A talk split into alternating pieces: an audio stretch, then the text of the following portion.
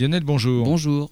On va faire un peu de paléontologie. Vous avez aujourd'hui un sujet consacré à un oiseau fossilisé. Ah bah oui, les restes d'un oiseau fossilisé, fossilisé ont été découverts dans le nord de la Chine. Il serait âgé de 127 millions d'années, mais surtout il s'agirait d'une toute nouvelle espèce. Ce fossile est déroutant pour les paléontologues. Il possède à la fois certaines caractéristiques spécifiques aux oiseaux et d'autres spécifiques aux dinosaures qui ne sont pas des oiseaux.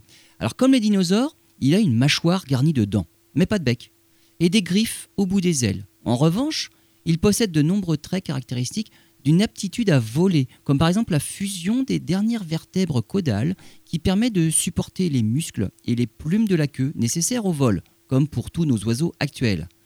Par contre, si on regarde l'omoplate et l'os qu'on appelle le coracoïde, ils sont fusionnés, comme chez les dinosaures ou les oiseaux incapables de voler, comme les autruches. Donc sa façon de voler devait être beaucoup plus archaïque que celle de nos oiseaux actuels et finalement peut-être plutôt bien adaptée aux forêts denses du Crétacé, avec des ailes courtes et larges. Il semblerait qu'il soit une espèce pivot dans l'évolution du, vol, qui se situe entre les oiseaux archaïques à longue queue et nos oiseaux modernes.